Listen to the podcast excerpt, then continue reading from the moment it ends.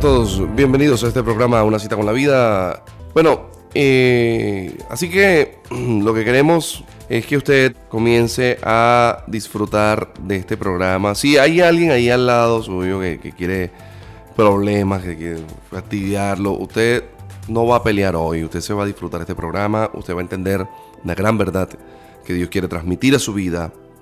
Hoy vamos a hablar de algunas cositas, va a estar fuerte. De una vez anuncio que va a estar fuertecito lo que vamos a hablar.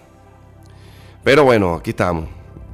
Damos comienzo a este tema del día de hoy. Segunda de Crónicas, capítulo 3, versículos 15 al 17. Vamos a hablar de columnas en el templo.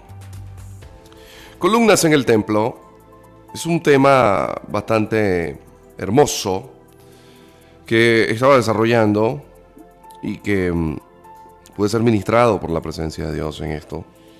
Como sé que usted también hoy va a ser bendecido. Segunda de Crónicas, capítulo 3, versículos 15 al 17. Y vamos a leer acá algo bien interesante. Dice, delante de la casa, Salomón hizo dos columnas de 35 codos de altura cada una. Estamos hablando de 11 metros aproximadamente. Más el capitel. Con su capitel de 5 codos, casi 2 metros. Hizo asimismo cadenas en el santuario y las puso sobre los capiteles de las columnas. E hizo 100 granadas, escuche, 100 granadas, las cuales puso en las cadenas y colocó las columnas delante del templo a la mano derecha, una a la mano derecha y otra a la izquierda. Y la de la mano derecha y a la de la mano derecha llamó a esa columna, la llamó Jaquín. Si tiene alguien al lado, dígale Jaquín, no Joaquín, ¿o yo? Y a la de la izquierda la llamó Boaz y en otras inscripciones aparece como Boss. Si tiene alguien allí, dígale Boss, pero con B alta. Entonces, es importante que ustedes eh, comprendan el contexto de esta situación. Ya David estaba muerto en el cielo, en la presencia del papá. Mientras que Salomón se había quedado con la construcción del templo cuyo diseño había recibido David. Y la pregunta que me surge a mí es, si ya había un tabernáculo, de por sí había una tienda en donde estaba el arca del pacto, ¿cuál es la intención de mudar, de mudar eh, el arca del pacto hacia un templo, hacia algo más grande? ¿Cuál es la intención? Eh, para que sirva como dato Em, teológico, histórico, el templo de Salomón se construye justamente en el lugar donde, ya nosotros predicamos de eso, justamente en el lugar en donde David va a ofrecer el sacrificio eh, cuando la plaga cae sobre Israel, que Dios le dice, ande me construyes un altar en la era de Ornán.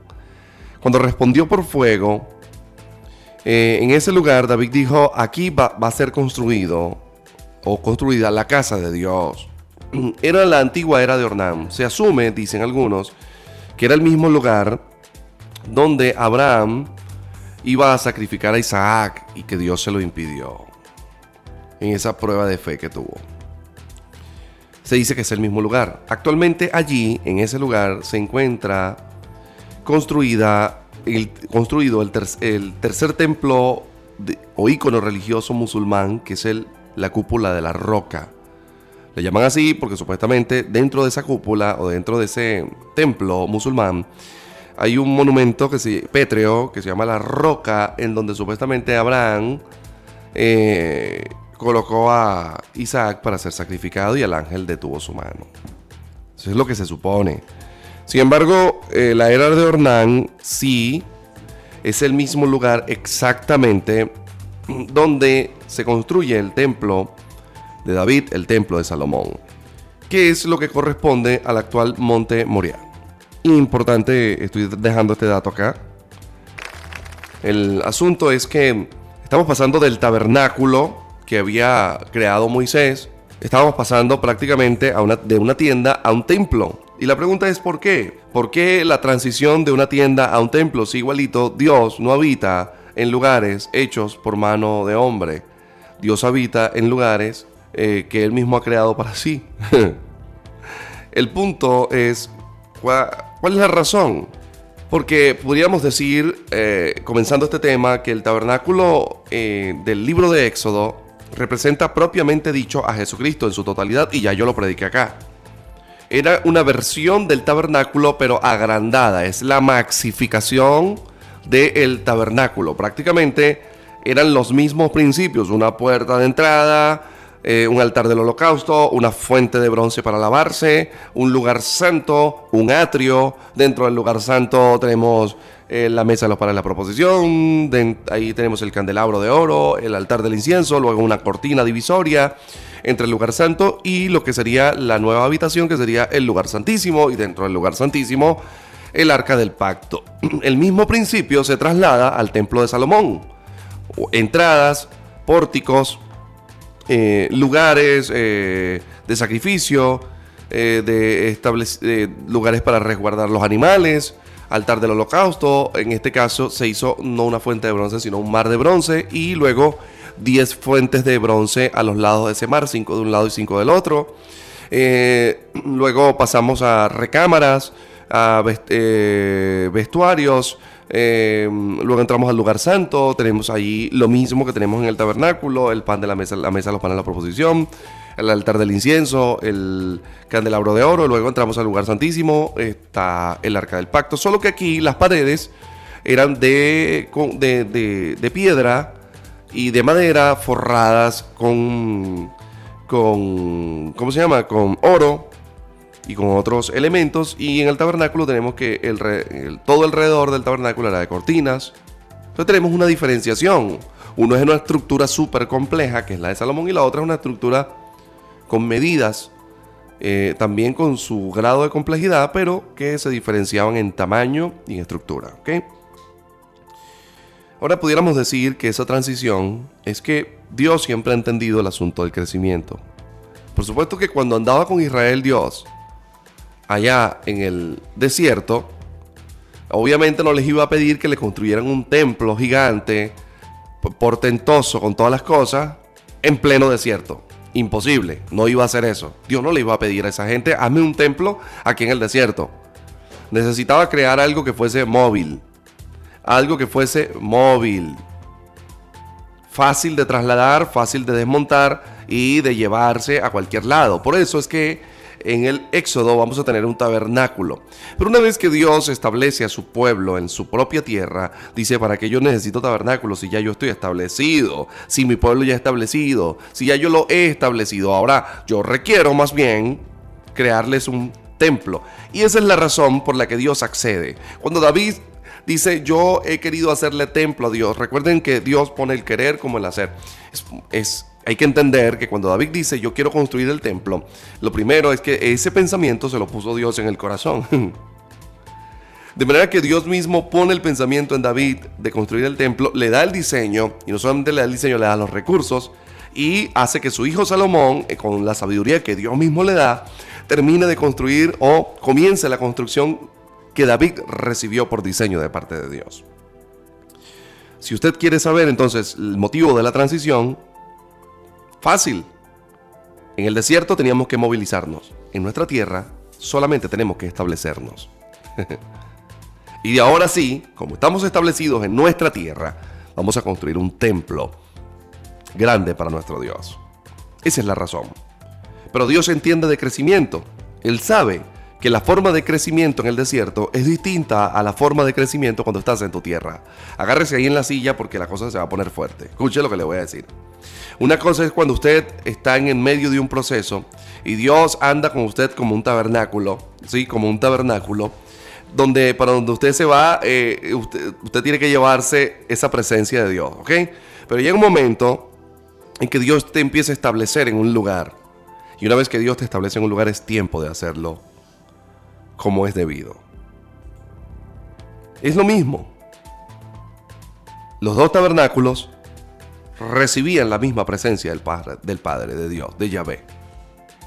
Pero, igualito Dios se mudó del tabernáculo de cortinas al tabernáculo, al templo hecho por Salomón. Fíjese, uno se llamaba tabernáculo o tienda y el otro se llamaba templo.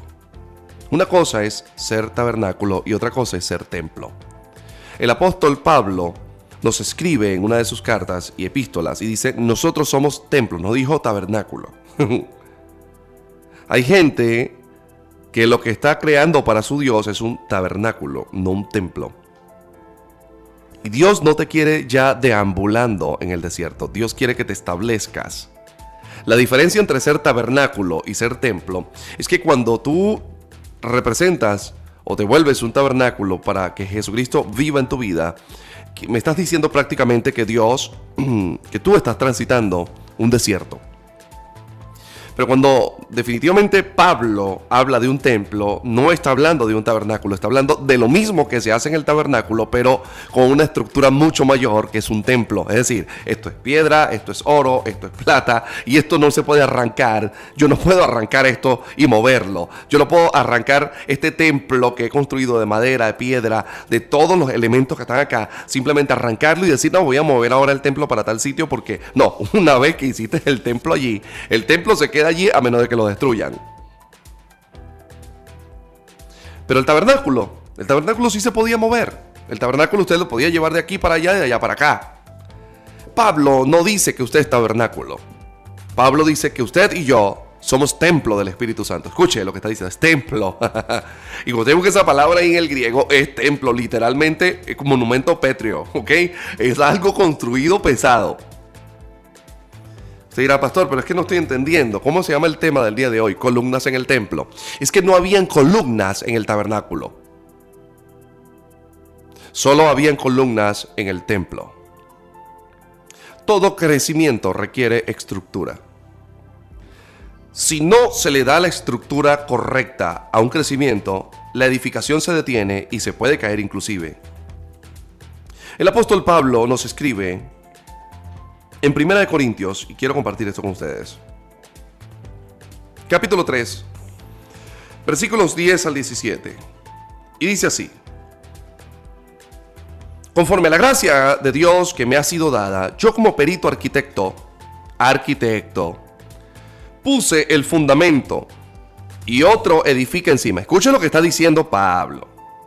Puse el fundamento y otro va a edificar encima del fundamento que yo puse el que está puesto. Porque, escuche, pero cada quien mire cómo edifica. Yo como perito arquitecto puse el, fundamento y otro edificará encima o edifica encima.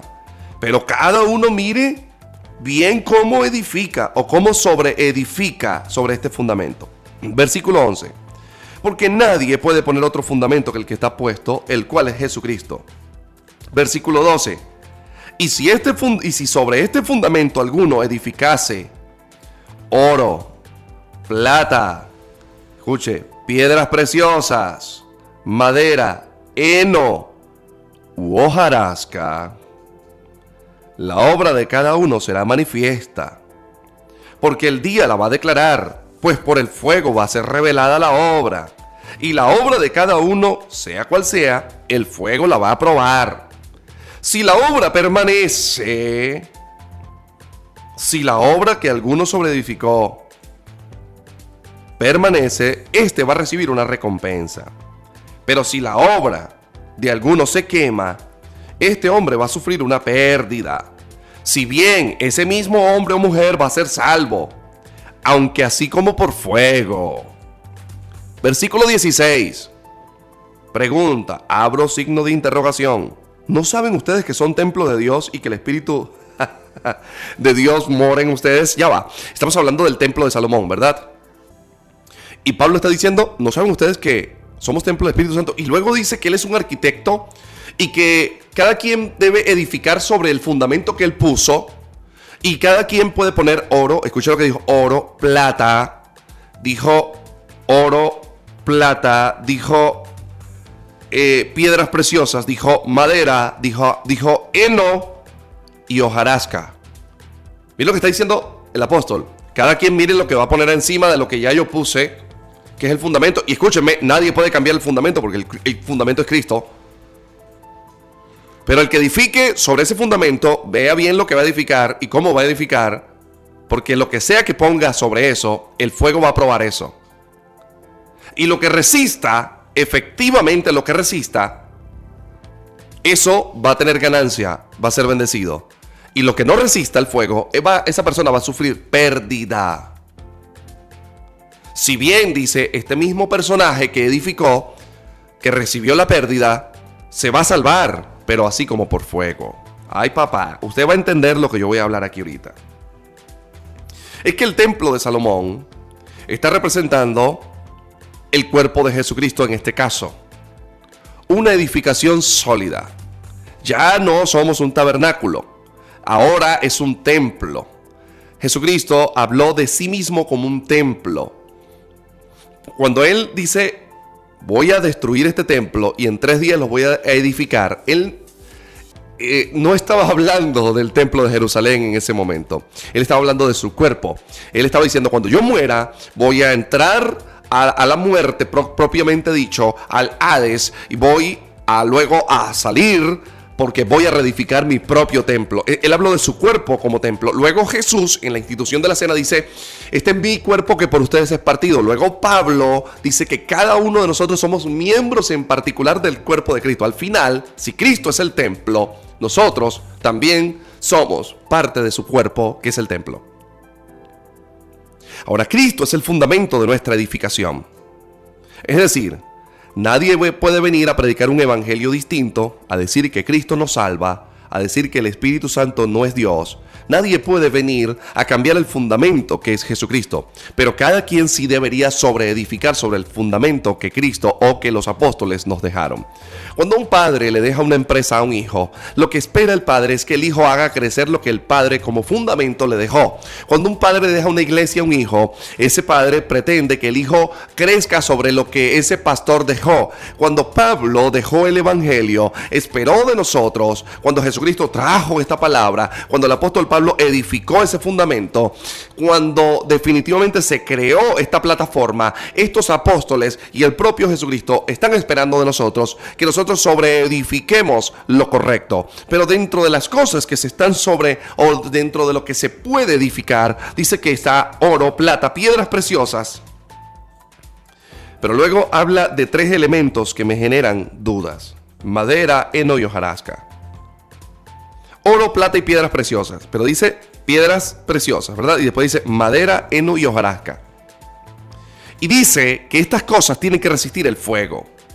Y me llama la atención porque hasta donde yo sé, la madera no resiste fuego, el heno no resiste fuego y la hojarasca, menos que nada, resiste fuego. Para mí, las cosas que pueden resistir fuego son oro, plata y piedras preciosas. Ahora escuche, por analogía, usted y yo somos el templo de Dios. La pregunta es, ¿qué nos están edificando? Columnas en el templo de Dios es el tema del día de hoy.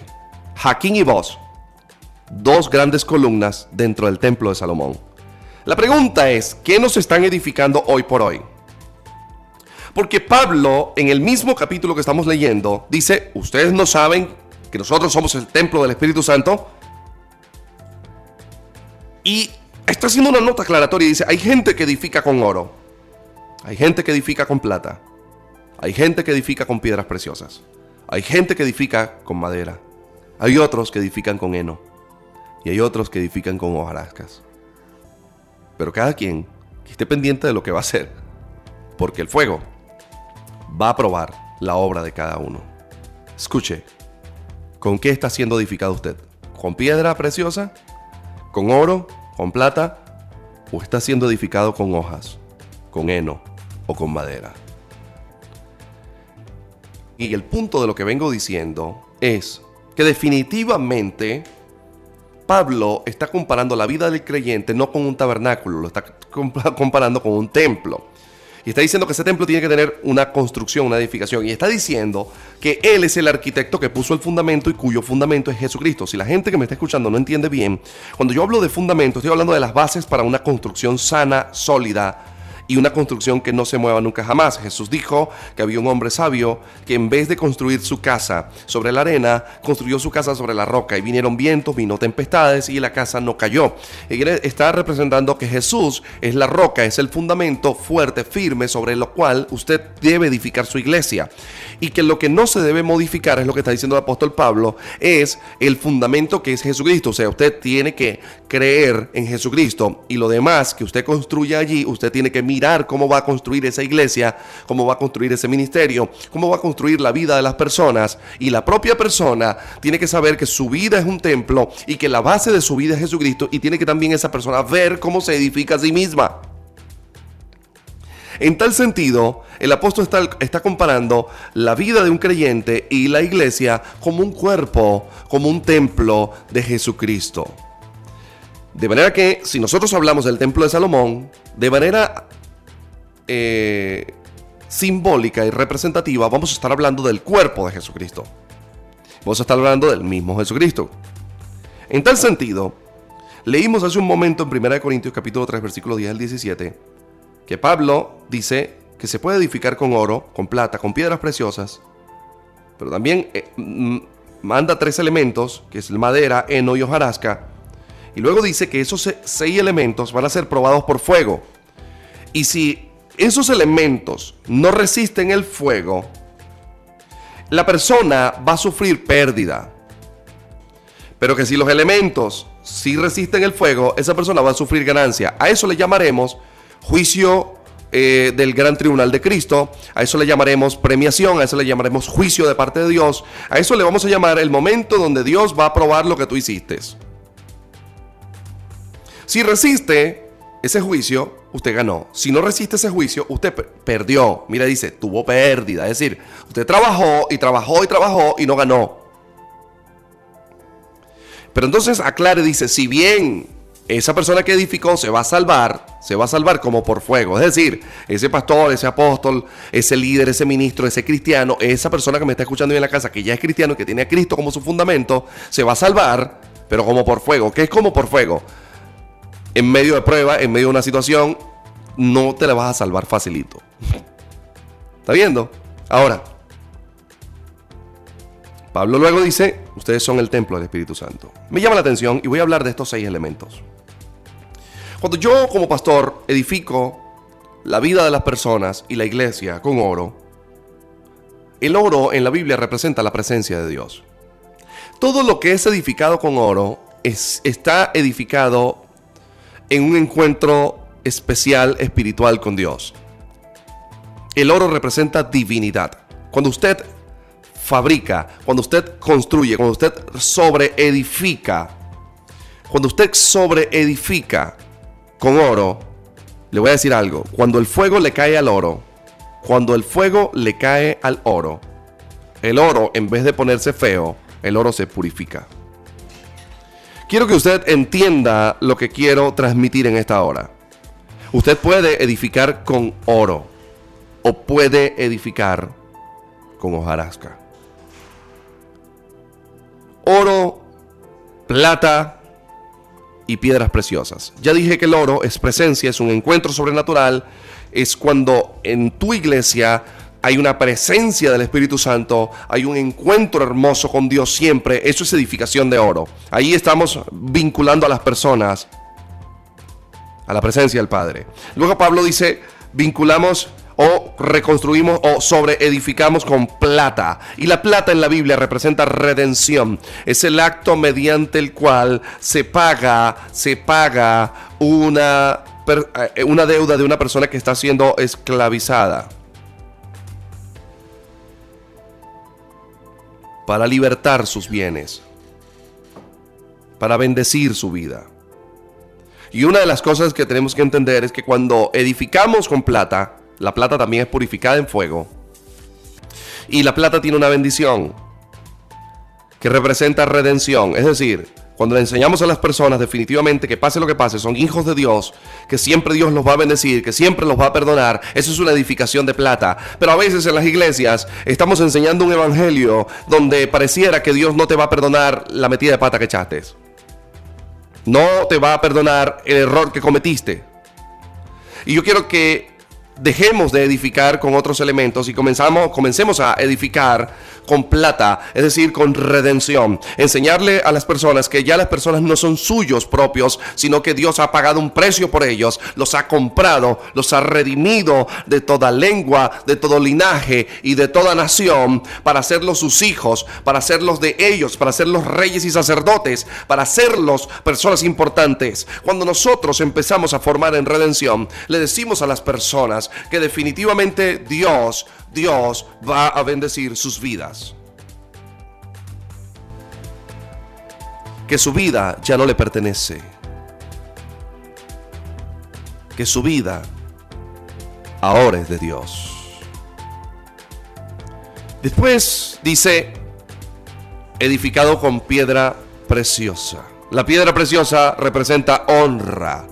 Las piedras en las coronas representan honra. Cuando vemos esos ancianos, cuando vemos esas coronas con piedras, eso representa honra. ¿Sabe qué? Es importante enseñar en este tiempo a la iglesia cristiana a la honra. No solamente honrar a Dios, honrar a los que los presiden, honrar a los que los enseñan, honrar a aquellos que honra merecen. Yo les voy a decir una cosa, esto es parte de una sobreedificación sana. El problema es lo que viene. Dice que algunos sobreedificaron o pueden sobreedificar con madera. Y la madera es humanidad. La madera representa humanidad. A esto le llamaremos la filosofía de los hombres. Usted puede agarrar una iglesia, usted puede tener un ministerio, usted puede y usted puede ponerse a inventar con metafísica, usted puede ponerse a inventar con filosofías, usted puede ponerse a inventar con cosas raras, pero le voy a decir algo, al final, cuando es el fuego de Dios, el juicio de Dios, cuando venga el momento de probar esa obra, la madera se va a quemar. Usted puede ponerle lo suyo humanamente a todo lo que usted quiera, pero escúcheme bien, tenga cuidado con la madera que pone en la edificación, porque el fuego va a probar la madera. Si esa madera se quema y se vuelve carbón, usted va a sufrir pérdidas. A esto le llamaremos filosofía humana, intervención humana. Luego hay otro elemento que Pablo dice es el heno. Ya aquí, cuando estaba leyendo esta palabra, comencé a preocuparme. El heno es monte. El heno es un tipo de planta, un tipo de, herbácea que una vez que está seca, se utiliza para alimentar a los animales. Escuche, una vez que está seca, se utiliza para alimentar a los animales. Y a eso le vamos a llamar religiosidad bonita. es religiosidad bonita, pero sigue siendo religiosidad. Usted puede empaquetarla, usted puede ponerla bonitica, usted puede ponerla en cubitos, usted puede Ay, Dios mío, usted puede cortarla con mucho, pero al final eso es monte. Y cuando usted le pone un pequeño fósforo, usted, mire, eso no es que ni siquiera hay que meterle un rato en un horno, como el caso del, del, hierro, eh, que hay que ponerlo en la forja, en el caso del oro o en el caso de la plata. En el heno, usted con un pequeño fósforo desde un ladito, un pequeño, una pequeña chispa, le pone cerca del heno y usted va a tener un gran incendio. Y le voy a decir algo. Cuando usted revise eso, usted no le va a quedar ni una paca en pie. Todo se va a consumir, se va a volver carbón, se lo va a llevar el viento.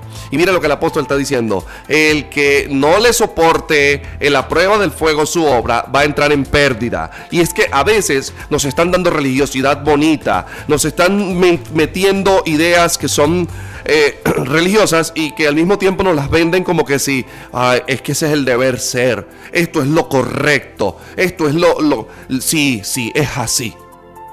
Wow. Pero religiosidad siempre va a terminar quemada. Mire lo que dijo un gran hombre en Israel. Si ese tal Jesús, si esa secta de los cristianos, como ustedes le llaman, es una falsedad, eso con el tiempo se va a acabar. Pero si esto es verdad, cuidado que no sea que nosotros nos estemos más bien luchando contra Dios y no contra los hombres. es que el fuego, el fuego es una realidad. Yo quiero que los hombres de Dios que me están escuchando en esta hora dejen de darle y de construir heno sobre sus iglesias, sobre las personas. Quiero que los ministros, quiero que los líderes, quiero que los cristianos que me están escuchando en este momento dejen de construir sus vidas con heno, porque la religiosidad solamente te va a durar un tiempo y después vas a caer en pérdida. Mire lo que está diciendo el apóstol. El fundamento es Cristo. Cada quien vea cómo sobreedifica, pero vea bien lo que pone allí, porque el fuego va a probar lo que usted haga. Si usted pone heno, cuando venga la candela, usted no le va a quedar ni el carbón papadito para pintarse la cara. Porque heno es heno.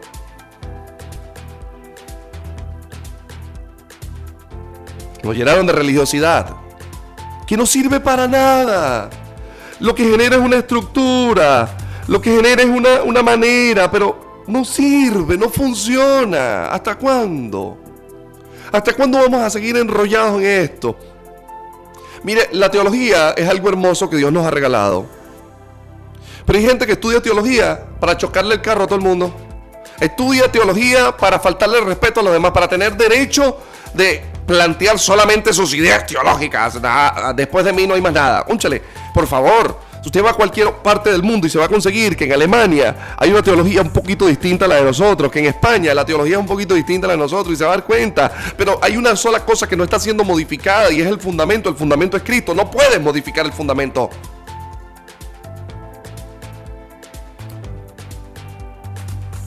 Religiosidad bonita. Pero sigue siendo religiosidad. Esto es increíble.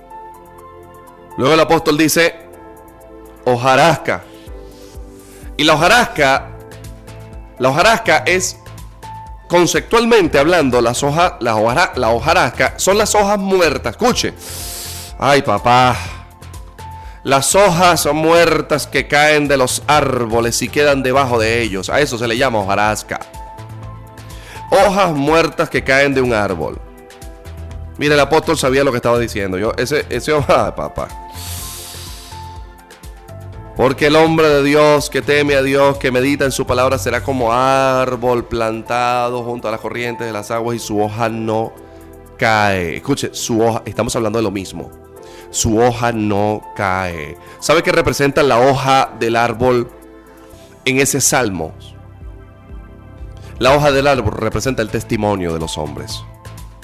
Dice que ese árbol siempre está verde, que ese árbol la hoja no se le cae, que ese árbol y da fruto al tiempo. Bueno, eso da, eso habla de la hoja, es testimonio, es como la gente te ve.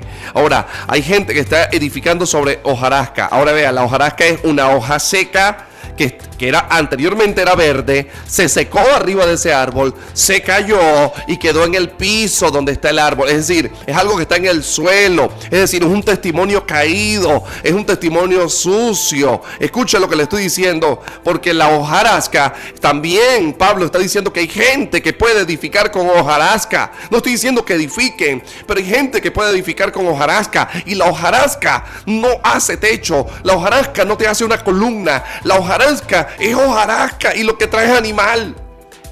Lo que trae es polvillo. Y si usted le acerca un fósforo a la hojarasca, usted se va a dar cuenta que cuando la hojarasca se está quemando, ella cruje y suena pa, pa, pa y empieza a explotar. Cosa que el, el heno también lo puede hacer, pero la hojarasca normalmente lo hace más. Y yo quiero que usted entienda que a veces estamos construyendo nuestras fe, nuestra fe con el testimonio caído de otros. Ay, papá. Acabo de lanzar un candelazo aquí. Suele volumen.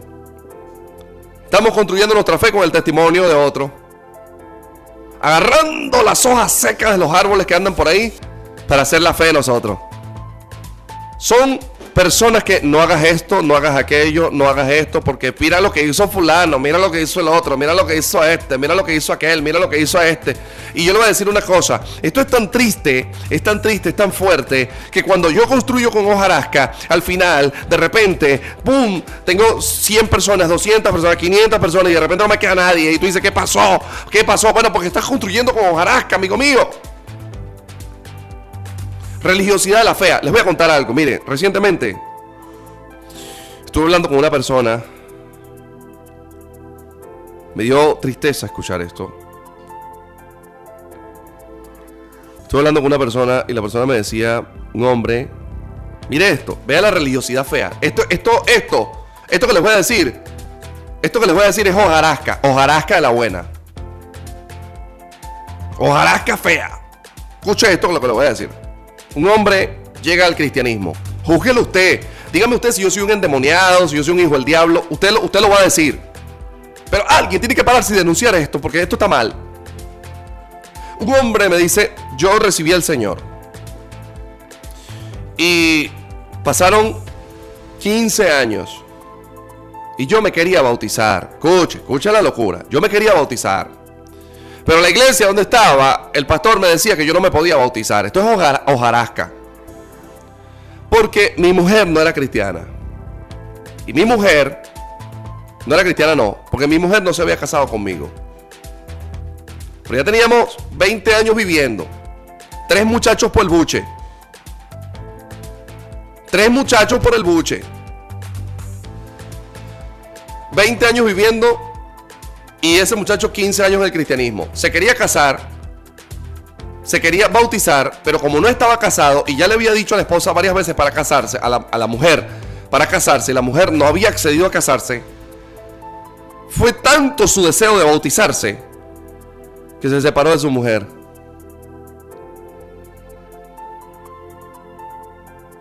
Y ahí fue donde la iglesia lo dejó bautizarse. Yo les voy a preguntar a ustedes, y usted me juzgará. ¿Qué está instituido primero en la Biblia? ¿El matrimonio o el bautismo? Porque un principio no puede alterar otro principio. Y si nosotros vamos por antigüedad, el principio que prima, el primero, es la institución del matrimonio en Génesis. Y dejará al hombre a su padre y a su madre y se unirá a su mujer. Y lo que Dios unió, que no lo separe el hombre. Mire la locura. Mire la locura. ¿Qué está instituido primero? ¿Qué está instituido primero? Definitivamente el matrimonio.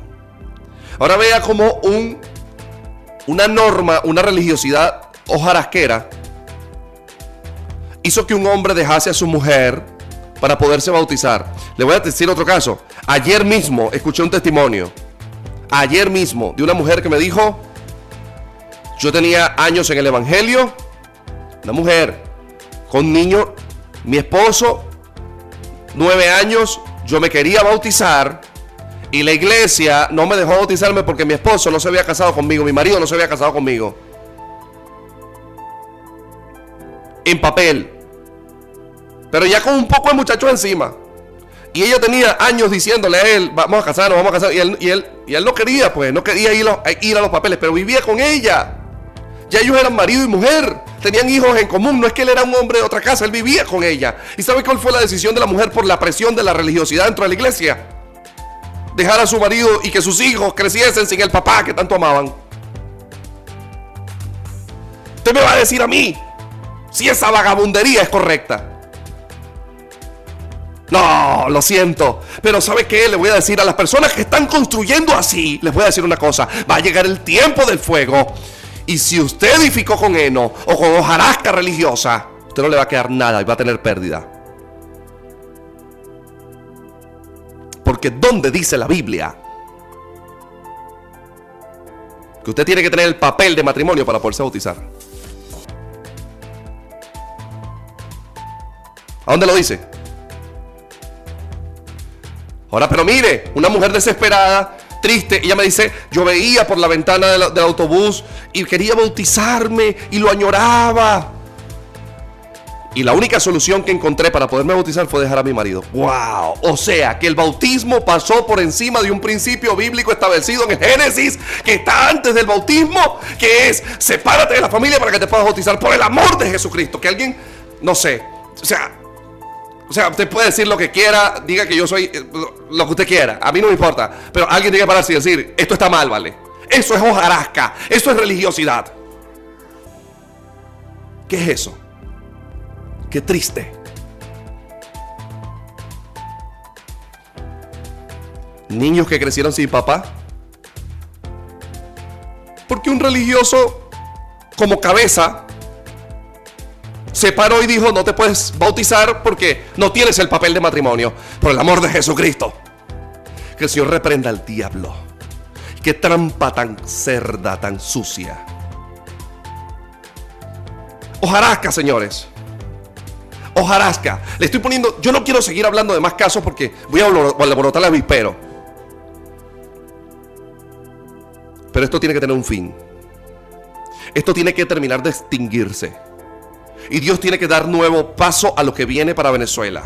Venezuela tiene que dejar de construir, la iglesia cristiana venezolana tiene que dejar de construir con heno, que es monte seco y tiene que dejar de construir en hojarasca y nosotros tenemos que empezar a construir ahora en oro, plata y piedras preciosas. La iglesia cristiana tiene que estar constituida en presencia de Dios, en redención del cielo y en honra en esta tierra. La iglesia tiene que ser el ente que el propio Estado venezolano consulte para tomar decisiones. La iglesia venezolana tiene que ser el ente que el Estado consulte para una intervención divina en este país. La iglesia tiene que ser el ente donde la gente acuda cuando el médico no puede ya sanar una enfermedad. La iglesia tiene que ser el ente en donde usted salga corriendo para recibir una bendición. Porque cuando llegue la hora del fuego, y es lo que está pasando, aquí hay pastores que están yendo al país por la situación.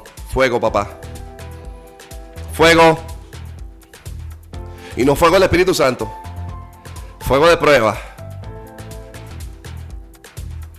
El concepto de fornicación para eh, el cristiano es vivir sin estar casado en papel. Pero yo quiero que alguien me pregunte a mí o me explique qué papel le dieron a Adán y a Eva, a Abraham y a su mujer, a Jacob y a la mujer, ¿qué papel? El matrimonio era la consumación entre ellos dos. Una vez que te consumaste con una mujer y que vives con ella o que vives con un hombre, ese es tu mujer. Ese es tu marido. Ese es tu esposo. Entonces, las iglesias le llaman fornicación al acto mediante el cual dos personas conviven sin estar en papel. Y cuando la Biblia habla de fornicación, señores, eso aplica, y yo voy a explicar esta teología rapidito para matar algunas cucarachas. Vamos, vamos a echarle insecticida a una cucaracha. Sí, vamos a darle una teología fuertecita, escuche. Resulta que la fornicación se da exclusivamente bajo ciertos términos. Y se daba en, la época del desposorio. Desposorio. ¿Qué era el desposorio? Anteriormente, para casarse, en la antigüedad, usted no llegaba y, bueno, epa, hola, ¿cómo estás tú? ¿Cómo te llamas tú? No, yo me llamo Andrea. Vamos a casarnos. ¡Pum! Nos casamos, Andrea. No, no, así no, así no funcionaba. Mi familia hablaba con la familia de Andrea, eh, la familia de Andrea y mi familia arreglaban una boda y se acordaba que nosotros estábamos en proceso de desposorio. ¿Qué era el proceso de desposorio? Es el tiempo mediante el cual se está preparando la fiesta para la consumación sexual. Si en ese lapso de tiempo donde ellos no habían consumado su relación, la mujer tenía otro marido, otro muchacho por ahí, o el muchacho se acostaba con una muchacha por fuera de ese compromiso, a eso llama la Biblia fornicación. Les voy a explicar para los muchachos, fornicación es que tú le hayas pedido la mano a tu novia para casarte con ella y en ese laxo, papito, usted le monte los cachos con otra, eso es fornicación, nene. ¿Quién dijo que fornicación es dos personas que ya tienen 25 años viviendo juntos en tu mismo techo? Tienen cinco muchachos en común. Y van a decir que ellos están en fornicación por el amor de Jesús. ¿Qué sentido tiene eso? Yo no sé en qué cabeza puede caber eso. Perdóneme que me altere, pero es que de verdad a veces, Dios santo, pierdo la paciencia. Ay. Ya acabo de explicar una teología respecto de eso, ¿verdad? Ahora, el adulterio es la relación que usted tiene después de haber consumado un acto sexual con su pareja y usted vive con esa persona. La relación que está por fuera, a eso se le llama adulterio. ¿Ya se entendió lo que fornicación es adulterio? Porque en el pueblo cristiano esos dos conceptos no están claros. El punto de lo que trato de decir es, mire cómo la religiosidad es eno, es hojarasca, cómo nos está matando. Te llega a la iglesia y en lo que llega a la iglesia, de una vez le leen la cartilla. No te puedes vestir así, no puedes comer esto, no puedes hacer esto, no te puedes mover así. No, aquí nada más, no, el cerdo no lo puedes comer, no puedes comer morcilla, no puedes comer esto, no sé qué cosa. Tienes que andar así, párate así, volteate así. Mira, eh, para, no, chale, vale, pero ¿por qué no me das? Redención? ¿Por qué no me das presencia? ¿Por qué no me das honra? ¿Por qué no me pones piedra preciosa? ¿Por qué lo que pones es monte? ¿Por qué lo que me das es heno? ¿Por qué me empiezas a dar hojarasca? A hablarme del testimonio de otro, a tumbar la hoja seca de otro. ¿Por qué más bien no nos enfocamos? en hacer que la gente entienda que es un hijo de Dios y que tiene que meterse bajo el gobierno. Yo tengo una muchacha dentro de todos, las personas que están dentro de la iglesia, hay una muchacha reciente y es reciente cristiana. Y usted le escucha hablando y parece que tuviera siglos en el Evangelio. Y una de las cosas me impresionó estos días hablando conmigo, ella no tiene cinco meses en el cristianismo. Y me dijo, pastor, yo le doy gracias a Dios porque desde que conocí a Cristo en su iglesia, yo entendí, mira lo que está, mira la profundidad, la locura que está diciendo esta muchacha. Esto, esto, hay cristianos que tienen 40 años en el Evangelio y no entienden esto. Yo entendí desde que llegué, pastor, a su iglesia, desde que estoy en el cristianismo, entendí una cosa, que yo soy cristiana y que debo vivir debajo del gobierno de Cristo. Es decir, yo debo someterme a lo que el cielo me está dictaminando para vivir una vida plena. Y desde que he sometido mi vida al principio bíblico, pastor, ya yo no soy la misma, no tengo el mismo carácter. Ya no trato tan mal a mi esposo. Hay cosas que todavía me cuestan, pero todos los días le digo al Señor, voy a cambiar. Y ahora me siento como una hija. Mire, wow.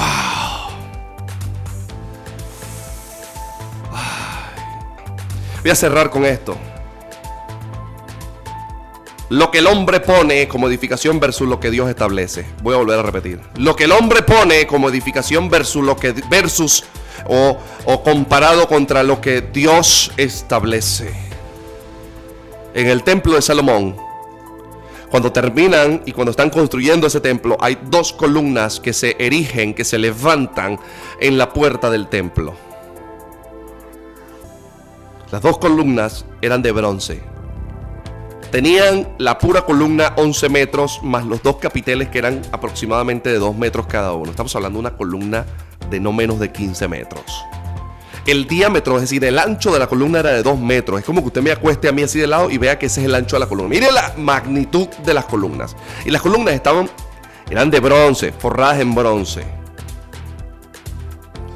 Y esas columnas tenían nombre, increíble, pero las columnas tenían nombre. Una era Jaquín y la otra era Bosch. Y cuando yo me pongo a investigar, consigo que las columnas, los nombres de las columnas tienen un significado. Y la primera columna dice, Él establecerá, que es Jaquín. Y la segunda columna se llama Vos, es en la fuerza de o la fortaleza. Señoras y señores, aunque el hombre ponga hojarasca, aunque el hombre le haya puesto heno en la iglesia suya, aunque usted le haya puesto heno u hojarasca a otras personas. Dios quiere transmitirte este mensaje a través de este programa el día de hoy. Aunque el hombre haya puesto basura arriba de la vida tuya como edificación, el fundamento tuyo es fuerte. Y Dios ha establecido dos columnas fuertes y serias en tu vida. Una es Jaquín y la otra es vos. Una es Dios te va a establecer y la segunda es Él te va a fortalecer. Yo quiero que usted entienda, porque eran de bronce y el bronce representa sufrimiento, se representa aquello que cuesta, aquello que es trabajado, aquello que es difícil. Y es que en todo establecimiento hay una batalla. Dios te va a establecer, va a establecer tu familia, va a establecer tu ministerio, va a establecer tu iglesia, va a establecer eh, tu, eh, tu, relación con Él, va a establecer el altar de Él en tu vida. Dios va a establecer muchas cosas en ti, tu economía va a ser establecida. Pero escúchame, es una batalla y Dios lo va a hacer. Esa es la primera columna. La segunda columna es la fortaleza. Sabe que para que esa columna pueda erigirse, levantarse en el templo que eres tú, tú tienes que renunciar a tus propias fuerzas. Ya no luches más en tus propias fuerzas. Empieza a decirle a Dios, señores, en tus fuerzas. A veces queremos a punta de golpe, a punta de grito, a punta de maltrato, a punta de manipulación, a punta de mentiras, hacer las cosas. Y Dios te está diciendo, no, no lo vas a lograr así. Eh, querido apóstol, querido pastor, querido líder, querido ministro, querido cristiano que estás ahí en tu casa, querida persona que solamente te congregas. Escúchame, querido empresario que me estás escuchando en esta hora, a ti te hablo. No es en tus fuerzas. Tienes que empezar a decirle a Dios, es en tus fuerzas, Señor. No en las mías. Porque cuando yo quiero hacer todo a punta de mentiras, de manipulación, de, forzar las cosas, de mentir, de, de manipular, de, no sé, sugestionar, esa columna no se va a levantar en mi vida. Pero cuando yo empiezo a decir, Señor, tú vas a cambiar a mi esposo, tú vas a cambiar a mi esposa, Señor, tú vas a cambiar a mis hijos, Señor, tú vas a cambiar mi situación, Señor, yo voy a seguir luchando, pero sé que el que va a obrar es tú. Cuando empiezas a dejar que Dios sea el que te fortalezca y a comprender que Él se glorifica en tus debilidades, Dios va a levantar esa columna.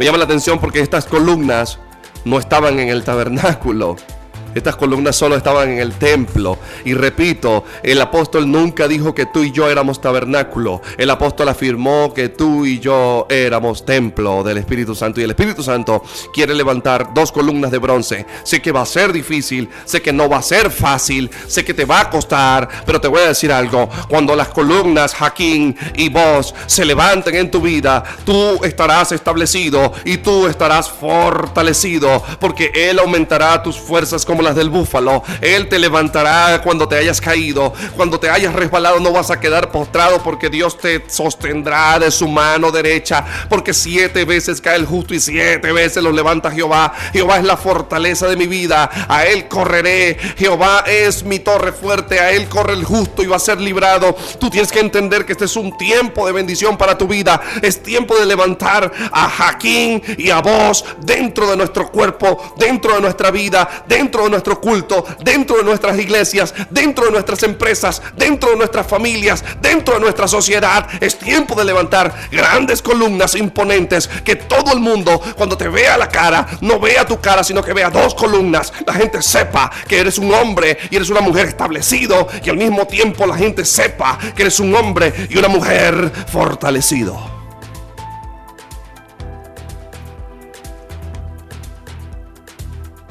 Resulta que esas columnas tenían lirios y granadas.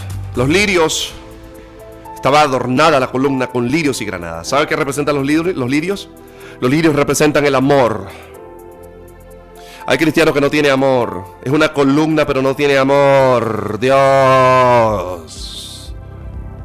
Es preferible hablar con un tigre de cerquita que hablar con ese cristiano. Vas a salir más barato con el tigre. Hay cristianos que si no te come te deja rayado. Dios. El lirio es amor. Acuérdense, usted puede ser una columna, tiene que tener amor. Lo siguiente que representa el lirio es el término técnico de algunos salmos, como el Salmo 45, 60, 69 y el Salmo 80. Se le llaman lirios a esos salmos porque eh, eh, es un término técnico. Y el tercer punto del lirio es una flor de ceremonia para recibir palabra de Dios. Usted va a ser una columna de amor, una, columna de cántico y alabanza como salmos y una columna que va a estar adornado con palabra de Dios. Lo otro que tenía la columna en el templo de Salomón eran granadas, la fruta del granado sabe que esa fruta es espectacular porque ella es símbolo y representación del, fruto del Espíritu Santo. ¿Sabe por qué? Porque usted no habla de los frutos del Espíritu Santo, usted habla del el fruto, un solo fruto que adentro tiene muchos otros fruticos. y la granada, los que no conocen la fruta, ella es una sola fruta redonda y cuando usted la abre tiene un montón de semillitas sabrosas con mucha agua. Y así es el fruto del Espíritu Santo. Esas columnas, cuando se levantan en tu vida, vas a tener, ya dije, amor, vas a tener palabra de Dios y al mismo tiempo adoración. Y vas a tener la granada, que es el símbolo del fruto del Espíritu Santo en tu vida. Y serás como árbol plantado que da su fruto a su tiempo. Otra de las cosas que representa la granada es el símbolo de representación de la unidad del cuerpo de Cristo. Un solo fruto, muchas semillas adentro quiero decir en esta hora, no deje que le pongan heno, que es monte seco, encima, ni que le pongan hojarasca. No permita que otro agarre las hojas de árboles caídos para edificar de hombres caídos, de testimonios, o de la sombra de otros, o de lo que otros están desechando para construir su vida. No permita eso. Salga corriendo. Huya. Nos despedimos de tu programa Una, cita, con la vida. Una, cita, con la vida. Hasta la próxima emisión. Gracias por sintonizarnos.